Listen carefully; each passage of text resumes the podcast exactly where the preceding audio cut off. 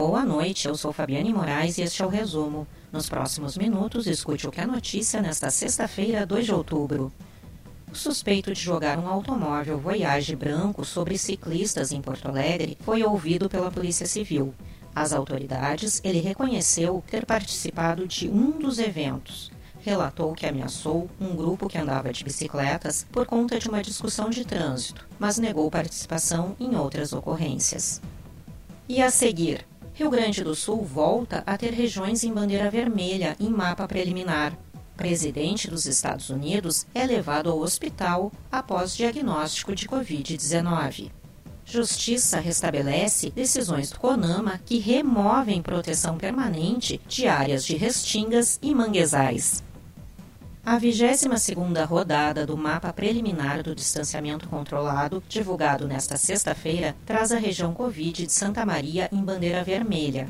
Houve aumento de casos de internações em UTI em razão da doença, de 34 para 37. A região, no entanto, pode adotar protocolos semelhantes aos das demais 20 áreas em laranja, com exceção do retorno às aulas.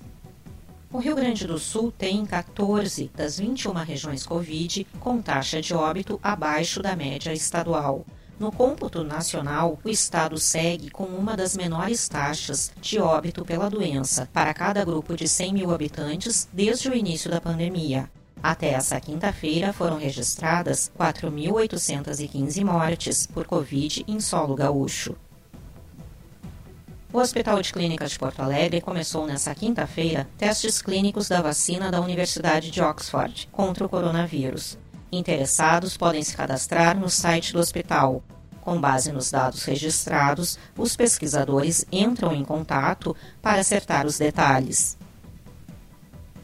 E ainda sobre coronavírus, o presidente dos Estados Unidos, Donald Trump, foi levado a um hospital militar nesta sexta-feira.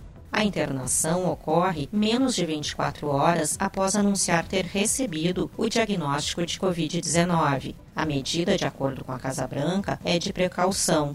Trump, de 74 anos, ficará em uma suíte especial pelos próximos dias. A decisão ocorre para que ele possa receber atendimento imediato, caso seja necessário. A Caixa Econômica Federal abrirá neste sábado 770 agências será feito o pagamento a 9 milhões de beneficiários do auxílio emergencial e do saque emergencial do Fundo de Garantia por Tempo de Serviço. O atendimento será das 8 às 12 horas. O Tribunal Regional Federal da Segunda Região restabeleceu hoje duas revogações do Conselho Nacional do Meio Ambiente, o CONAMA. O colegiado havia removido normas de proteção permanente no entorno de áreas de restingas e manguezais. A revogação é contestada também no Supremo Tribunal Federal. O fim de semana será de chuva no Rio Grande do Sul.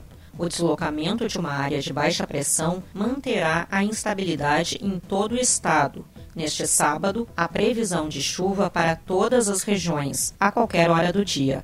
No domingo, as precipitações ficam mais concentradas na campanha e nas regiões norte e sul do estado.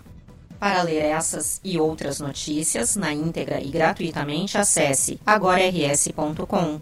Acompanhe arroba agora no RS também nas redes sociais. Obrigada pela sua companhia e até segunda.